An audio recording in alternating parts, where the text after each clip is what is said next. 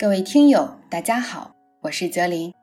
今天的热点来自思涵涵的文章《长者饭堂爱心餐，养胃更暖心》。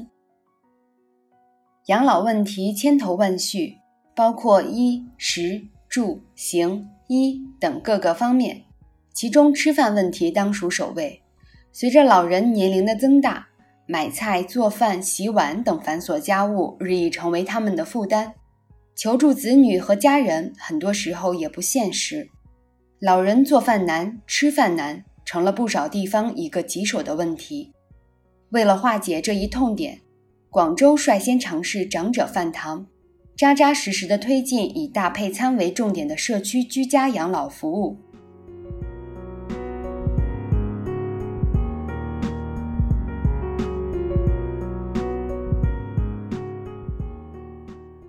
有数据显示，机构养老、居家养老、社区养老三种养老模式分别占比约为百分之三、百分之九十六和百分之一。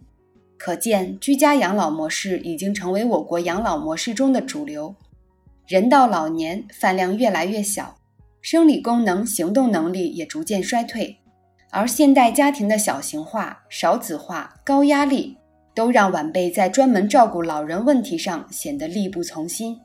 相比之下，长者饭堂则优点多多。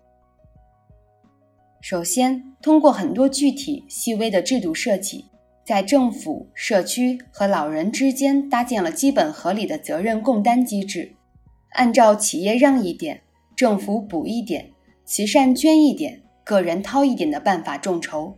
各方都在愿意支付且支付得起的范畴内取得共识，达到帮助老人实现居家养老的目的。而企业在奉献爱心的同时，也能做到盈亏平衡，这也是长者饭堂避免昙花一现、保持长盛不衰的驱动力。其次，到饭堂吃饭不仅不用买菜煮饭，还极大方便了老人们的生活，而且菜式多样，营养搭配合理。避免了老人们吃剩菜剩饭的不健康习惯，有利于老人们的身体健康，还增添了老人与他人与社会的交流互动，有效驱除独居的痛苦和烦恼。长者饭堂爱心餐不仅养了老人的胃，更暖了民众的心，树立了居家养老的好样板。希望这种政府主导、各方相助的爱心共赢模式，能够在全国各地得到推广与完善。满足老人们多元化养老需求，破解老龄化社会难题，全面促进养老事业健康发展。